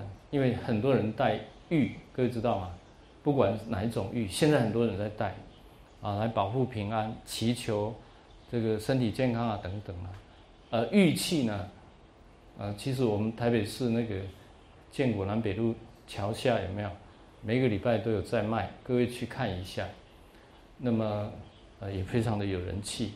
为什么要带这个东西？我想自古传过来的，其实它是，啊，所谓的你认为它有灵气，它就是有灵气。当然，你认为没有就没有。我基本上是一种怎么样啊？思想上的一个信仰，就是哈。好，这个呃，大概附带的跟各位做这样一个呃说明哈。那另外我要做一个补充，就是呃，倭这个国家到呃南南朝的宋武帝的时候呢，他们呃彼此之间都有往来。哦，比如说，倭国里面有五个王，啊，这五个王哈，啊，都曾派使者呢到中国去，一直延伸到啊所谓的，呃，遣隋使，啊，遣隋使，那到遣隋使之前，其实他们一直都跟中国啊也是有啊这个关联性的哈，这个在。哎，《宋书》里面都有写哈，《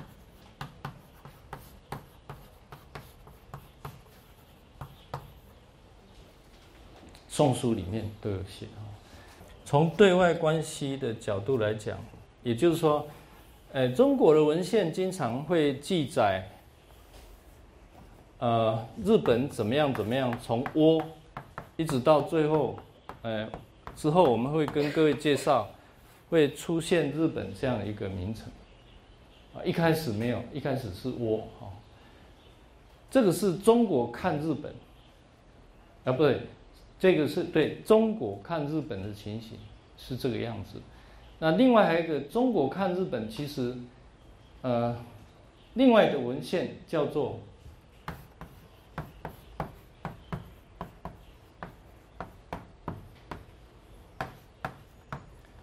日本传，哦，那这个日本传呢，每一个朝代都有日本传，而这个日本传里面就是在记述日本的，呃，正经文教，只要他们得到一些消息，有使节来的时候，就透过翻译人去问，或者是笔谈，因为当时代的语言是不是通，也没有人知道。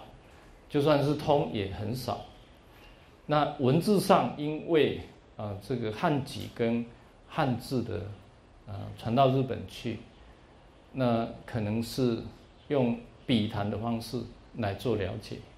总之啊，有使者到啊中国去的时候，一点一滴的问他们，写下来以后，就成为一个日本传。而这个日本传呢，几乎每一个朝代都有。可是我查不到清朝有什么日本传。唐宋元明清到明还有日本传，到清以后呢，就看不到日本传了。我想要问各位，为什么？为什么？有没有同学回答我？为什么到清以后，中国的文献就对日本没有记载了？会吗？如果会，那是为什么？每个朝代都有啊。啊，答案很简单，因为交通发达。啊，中国人呢，到清朝以后呢，就做了，呃，特别是做那个贸易船啊，经常跑长崎，虽然是锁国，但是跑到长崎来。啊，产官学界很多人都到过日本，而且到了日本以后，几乎都会写一个东西留下来。那个东西有时候叫日记，有时候有时候叫游记，有时候叫什么什么传。那多到多到我们用两个字来形容泛滥，啊，也就是每一个中国人，清朝以后的中国人，他们。对日本的观察已经非常的详细了，所以在正史里面就不需要再去记载这个所谓日本传了哈。而且清朝对日本的这些个人的一些啊文献的记载呢，要比前朝来的精致、来的细腻、来的准确。那现在有一个方法可以去佐证它，就是说，比如说，啊，元朝的日本传，好，明朝的日本传，你们去做对比的话，哪一个时代的日本传会比较趋近于事实？时代越往后面的，啊，越是事实。那呃，这个唐朝的时候对日本呢，可以说是。呃，了若指掌啊！因为遣唐使啊，这个活动长达两百多年，两百多年的过程里面，有很多日本的使节都是非常有学问的人到中国去，所以中国的啊这个官员也好，知识分子也好，他们都会跟他们交流啊对话，或者是请教他们一些日本的事情，就会留下记录来。不过我们看日本传，有时候真的从现在的角度来看，嗯，会会一笑置之啊，因为 这个地理位置给人家弄错了，啊，几个岛都搞不清楚的啊，那么描述都是以讹传讹的啊，这样的一个情形啊，在古代里面啊，其实都有哈，所以呃，这个我要跟各位讲，就是说。呃，到遣隋时以前啊，大家印象虽然比较模糊一点，但是事实上，哎，他们都做了一个非常频繁的一个交流了哈。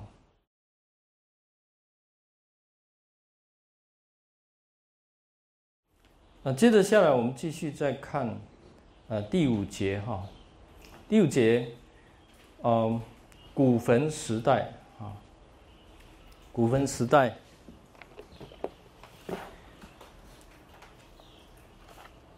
请各位打开这个第十九页哈，十九页这个地方哈。那第一个当然，我们跟各位介绍的就是大和朝廷的一个大王跟世姓的一个制度哈。那我们看世姓制度哈，这个呃世呢，它读成无忌好，那信呢，它读成卡巴内啊，其实非常难读的，跟现代的这个读法啊是。不太一样的，那他的意思，两个也啊不太一样哈。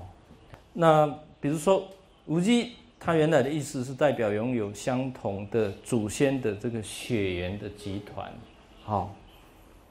那但是它后来又呃发展成为不限血缘或地缘关系的一个家系或者是家谱。那另外姓这个东西是呃这个大和朝廷给予的一个豪族的称号啊，表示社会身份或政治职务的一个称号啊。呃，我们可以了解哈，时代把它呃往后推到德川呃幕末。结束以后，明治政府初期成立之后，其实他们把，呃，德川幕府的，啊一些贵族人，他们呢也封给他们很多这个，啊身份特殊的一个地位的封号，叫做华族，华族中华的华哈，其实都有啊，都有的。那古文时代的一个特征呢，也请各位稍微了解一下哈。古文时代其实是还蛮长，从，呃三世纪后半到四世纪、五世纪，一直到七世纪这么长的一段呃时间哈。那呃古坟有方坟跟圆坟啊，然后不是只有方的，只有圆的，还有两个结合在一起的啊，比如说前方后圆的这样子的一种坟哈。等一下我们给各位看。那还有这个有坟的话，就有陪葬品，像我们刚刚讲的那个三神器，哈，呃，像铜镜或者是玉等等，哈，因为这东西还是有所谓的灵力，哈，那跟陪葬经常会绑在一起来思考。中期就是五世纪之后呢，呃，前方后圆的这个规模呢，越来越多，越来越大了，哈，陪葬品呢。是，呃，从这个三神神器转为，跟军事武器相关的一个物品呢，啊，比较多一点哈。到了六七世纪的时候，前方后圆的坟墓呢，规模呢，却呃逐渐的一个呃缩小，陪葬品呢，视为圆柄的太刀或者是土器哈。各位可以看一看一下哈，那这个是。日本最大的一个古坟，啊，嗯，应该看得出来哈，前方啊，前面，各位看一下，这个地方是圆的，有没有？这个地方是后圆，有没有？然后前是方的，啊，前方后圆坟，哈，这个推定是仁德天皇的陵墓，哈。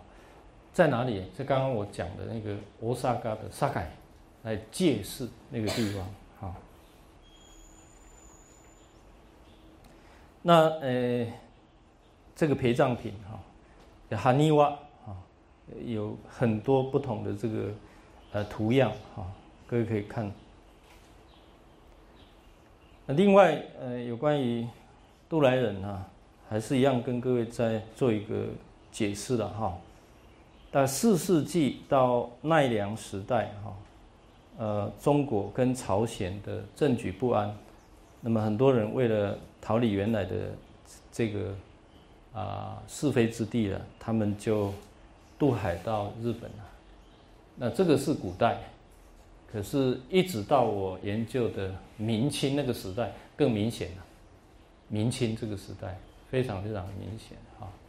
明清各位也知道是战乱啊。明清的战乱的时候，呃，中国的船只确实可以到长崎，因此呢，有很多贸易船里面载了很多，啊，你说他是贸易商，你说他是知识分子嘛，啊，说穿了其实是逃难，也就是逃离战乱的地方，要去避难的，这人之常情啊，很简单的哈。最近叙利亚有没有？叙利亚这个国家啊，出现了很多问题。政权不稳、内乱，死伤了很多人，然后难民就往外逃啊。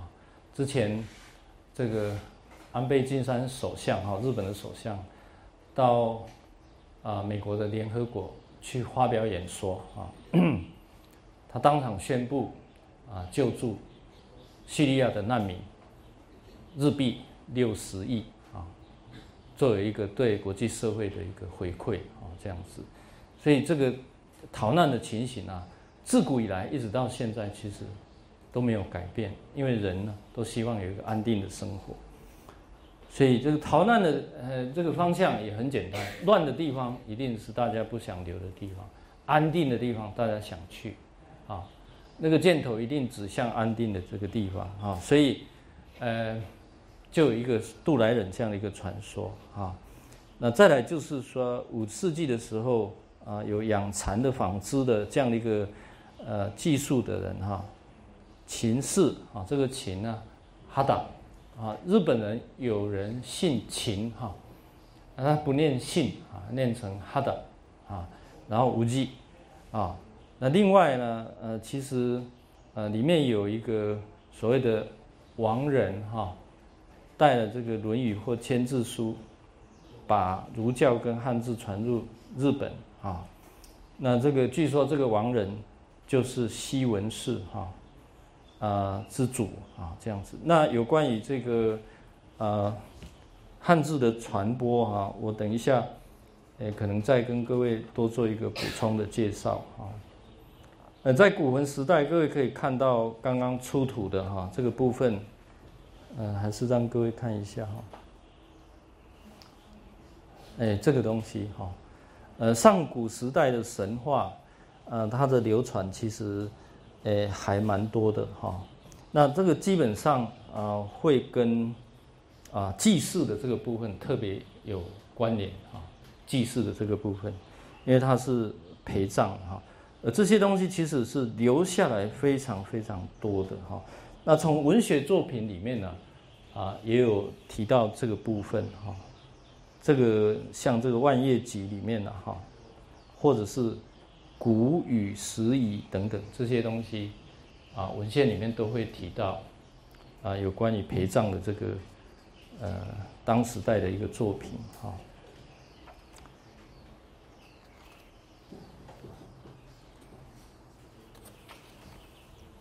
那诶，刚刚有提到有关于这个亡人，啊，这个亡人的部分，我先。诶，简单的也跟各位介绍一下哈，就是说，呃，传到日本去的有几个东西啊哈，是中国的固有的一个文化哈，一个是所谓的汉籍哈，汉籍。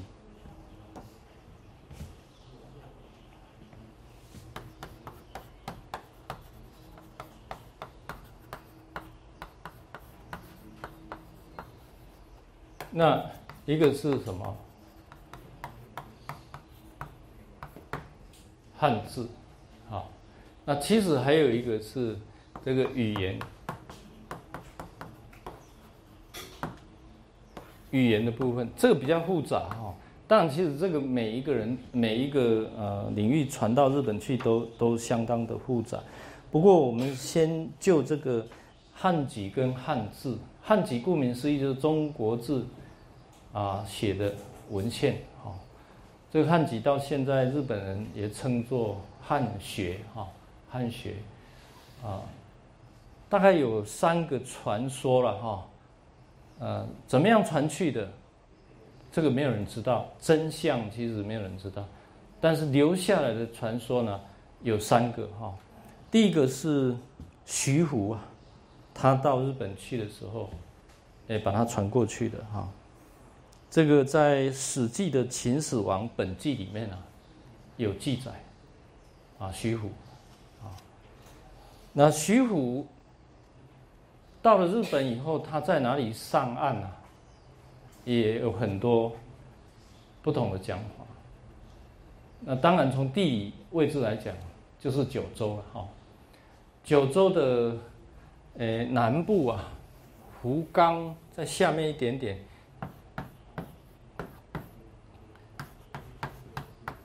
有一个叫巴女的地方，亚美啊，巴女这个地方最有名的是尼古加哈绿茶啊，日本茶最有名的。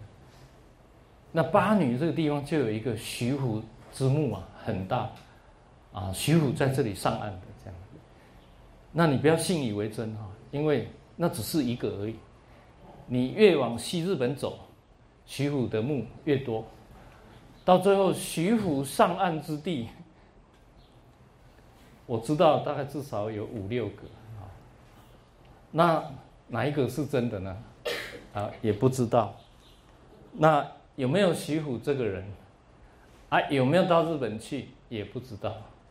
啊，不过我经常开玩笑，日本人说你姓什么？我说我姓徐啊。啊，徐怎么写？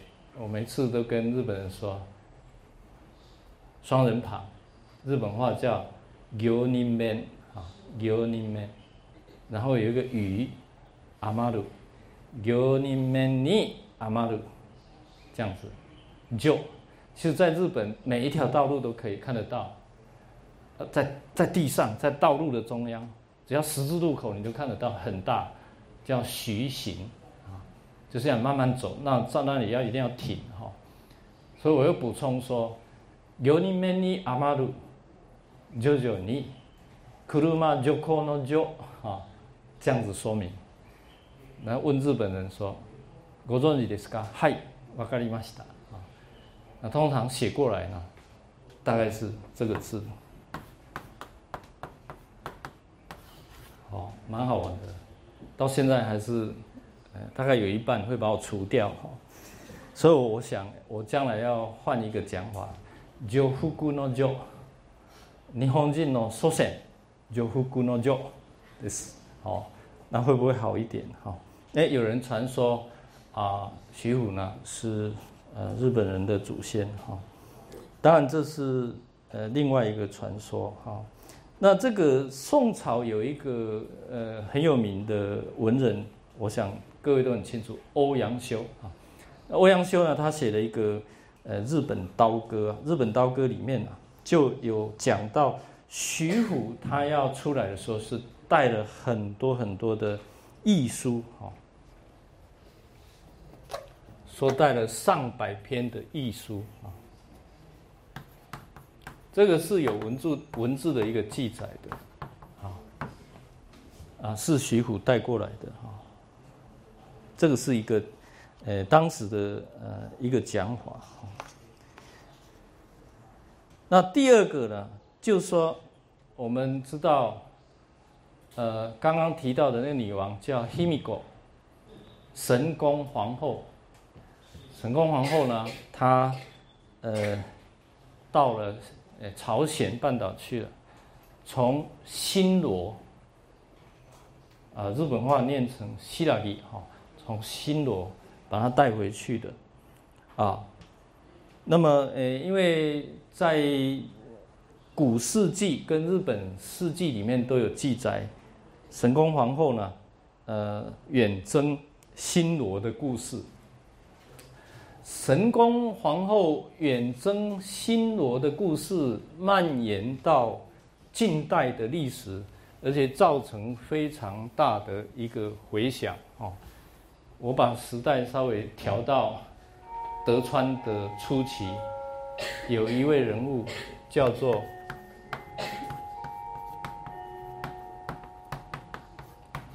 诶安基觉。这个是在水户德川里面一个儒者，是我研究的朱顺水这个人物的门生。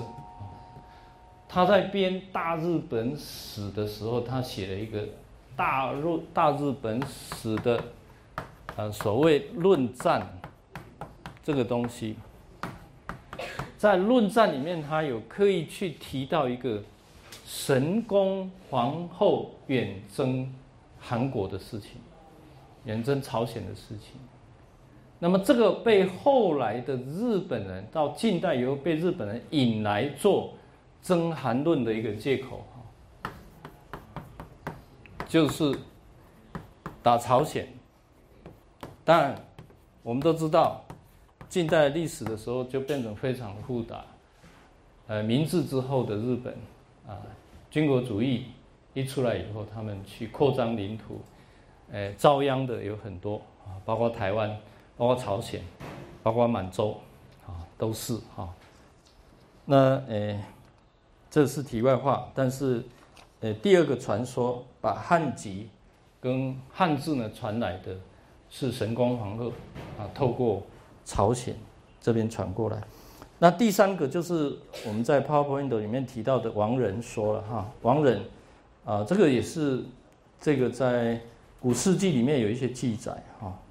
那呃，这个传说呢是最经常被引用的，就是说中国的经典里面最早被传到日本去的是什么？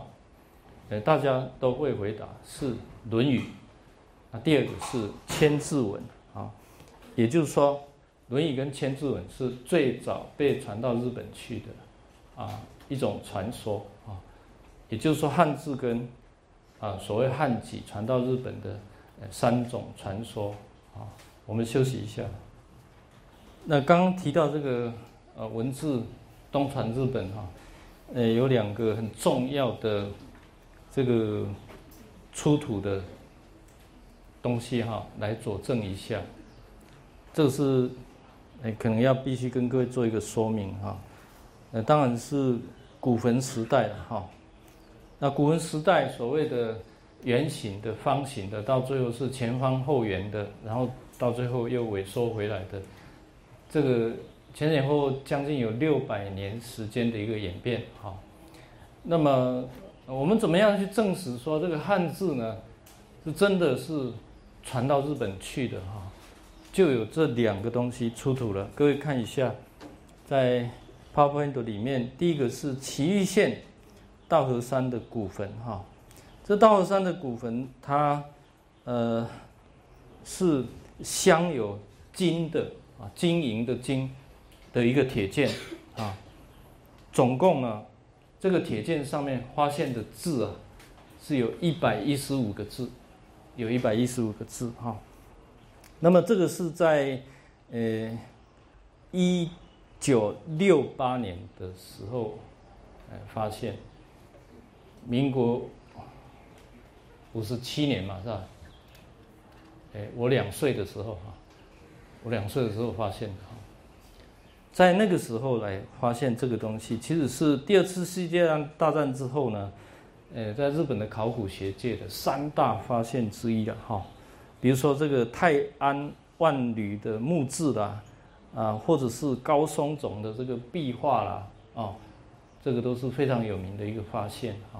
而这个的呃所谓道河山古坟哈的一个铁剑的一个发现发现哈，也可以证明说啊汉字的一个东传是非常重要的。那刚刚我提到，就是说到。啊，这个浅水子的小呃浅水史小野妹子去跟水草做交流之前，其实倭国呢，他们呃都有跟啊中国在做交流。那倭有五个王哈，这五个王，这五个王，那这个这个五个王里面的最后一个武王呢，推测是雄略天皇。那雄烈天皇就是在这一把铁剑里面一百一十五个字里面有出现这个字“瓦嘎塔克鲁”，这个解读出来等于雄烈天皇这个意思。那各位看一下，其实它是用汉字去，等于是阿特鲁，有没有用汉音去读的？我们是说。这个呃汉字这个部分，如果你用啊日本话去读起来，就是哇嘎他给鲁这样子的一种读法，好。那也就是说，赞成这样的讲法人，就是说，倭的武王是存在的，而且五个王里面，你看看这个雄烈天王，他呃是存在的，而且呃他有这个啊出土的这个铁剑来佐证。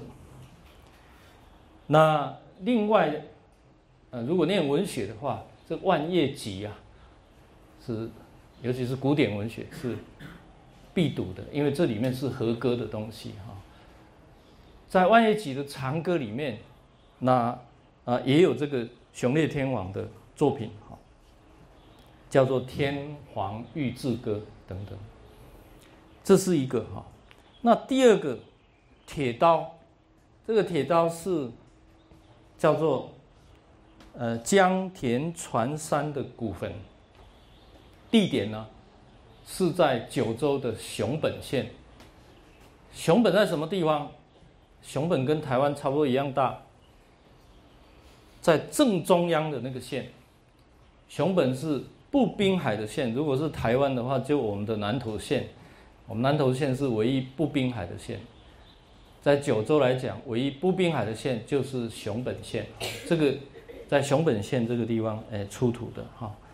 那这一次出土的是铁刀，铁刀，刚刚是铁剑，这个是铁刀，可是它是镶的银的，刚刚是镶金，这个是镶银的，啊，那么。发现的时间是一八七三年，一八七三年，诶，稍微晚了一点哈。那么这里面的这个记录呢，大概可以查得到是七十五个字，判读的出来，啊，判读的出来这样哈。那这个古坟呢，就是非常典型的啊前方后圆的一个坟墓哈，全长有。六十二公尺，它的高呢，高达十公尺，这样的一个古坟，十公尺有多高？大概三层楼，其实不是很高啊，哈，但是你远远看去呢，啊，大概就可以看到。诶，我一九九七年到一九九九年，到天理大学去教两年的书，各位知道天理大学是在奈良县。奈良县是古坟最多的地方，啊，因此呢，呃，我们住在老师的宿舍，呃，跟学校离了一段距离，每天走路回家，骑脚踏车回家，都要经过很多古坟啊。那个古坟也不是很大，但是你到处都可以看到古坟。那么高松总的壁画，也就是在所谓的阿斯卡。呃，阿斯卡有两种写法啊。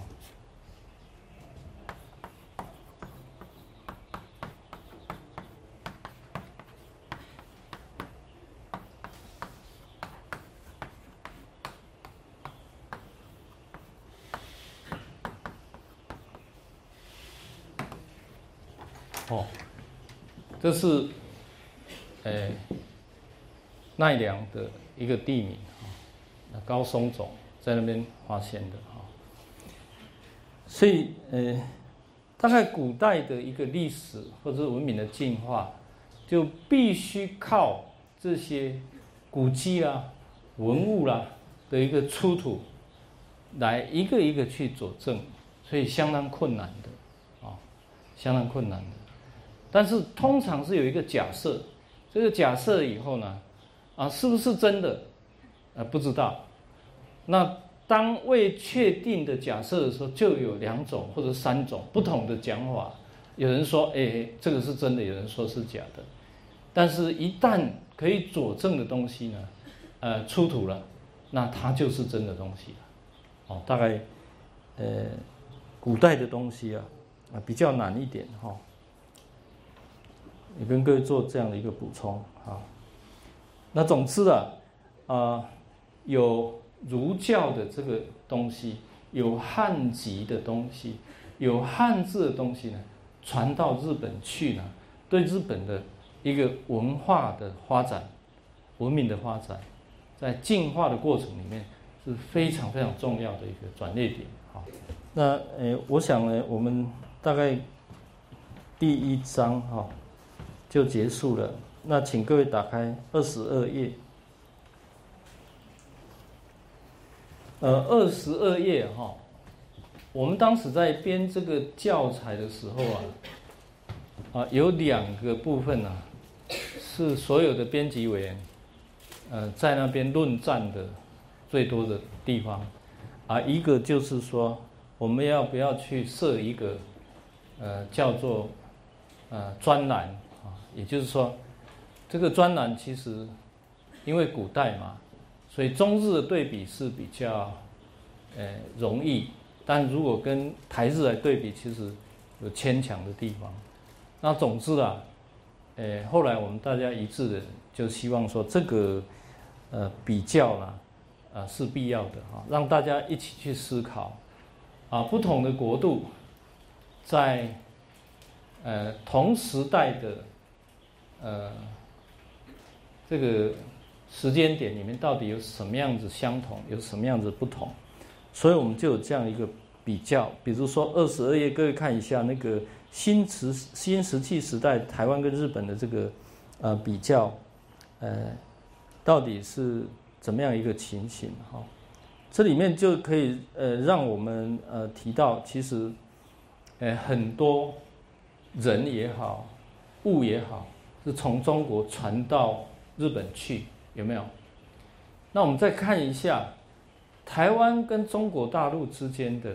从地理位置来讲，其实早期呢，最早的时候，应该也是没有台湾海峡，也是离库之子体连在一起的。那经过很长的时间的一个地壳变动，海平面的上升，出现了一个台湾海峡，今天才把台湾跟中国大陆隔了，呃，最短的地方应该一百一十公里左右，啊，这样的一个海峡出来。那因此我们可以看得到。中国大陆的南部应该有所谓旧石器时代，而我们台湾有没有旧期旧石器呃时代？如果有的话，是靠近哪里？诶，其实各位去过啊，台东吧？有没有？那台东有一个长滨，长滨靠海边的那个地方啊，啊，跟旧石旧石器时代是有关联性的。当然要如何对比？我想就是比如说台大的人类系、人类文化学系，早期叫做考古系啊。其实，在啊这个东台湾出土了很多宝物，现在还保存在我们的呃那个旧总图的后面啊，在那个地方啊，很多宝物啊。那大概我们可以理解说。中国到朝鲜，中国到日本，这样一个路径，啊，来思考的话，也有中国到台湾的同时代也有这样一个啊路径。那新石器时代的话，我们有个十三行文化，各位知道吗？十三行文化在哪里？去看过没有？啊，这个是比较早的，大概离现在。了不起，五百年前、八百年前的东西，啊，就是早期的原住民，啊，我们台湾的原住民，他们的一些生活的东西，呃，被发掘出来，呃，当时没有人去，呃，想要把它做成一个博物馆哈，那是比较可惜。那后来呢，呃，终于把它做出来了。那里面当然还有很多问题啊，从专家学者的角度来讲。我大致上是有啊这样子的一个十三行文化，或者是这个元山文化啊。那么这样子我们就呃时代上来讲是没有办法跟这么古老的呃神文文化来这一个对比，没有错。可是呢，也就是说每一个人类文明在进化的时候，可能都有这样的一个过程，呃，我们可以去用用思考的。同时，我们可以来思考人类使用的一些。啊，器具的问题，货币的问题，哈，那这个我想，呃，是可以思考的。还有一个就是说，呃，台湾人什么时候开始吃稻米？这这是是个疑问，哈，哎，我想各位有没有去思考？因为我们现在饭来张口，从来没有人去想说稻米是什么时候开始的，因为理所当然，我肚子饿了就 就要去吃饭，哈。但是吃稻米，我想在东方呃国家的世界。它是一个文明进化非常重要的啊，所以，呃，日本的稻作是从神文文化的末期开始，一直到呃亚优一代这样一个过程。那台湾呢？啊，我们也可以来思考这样一个问题哈。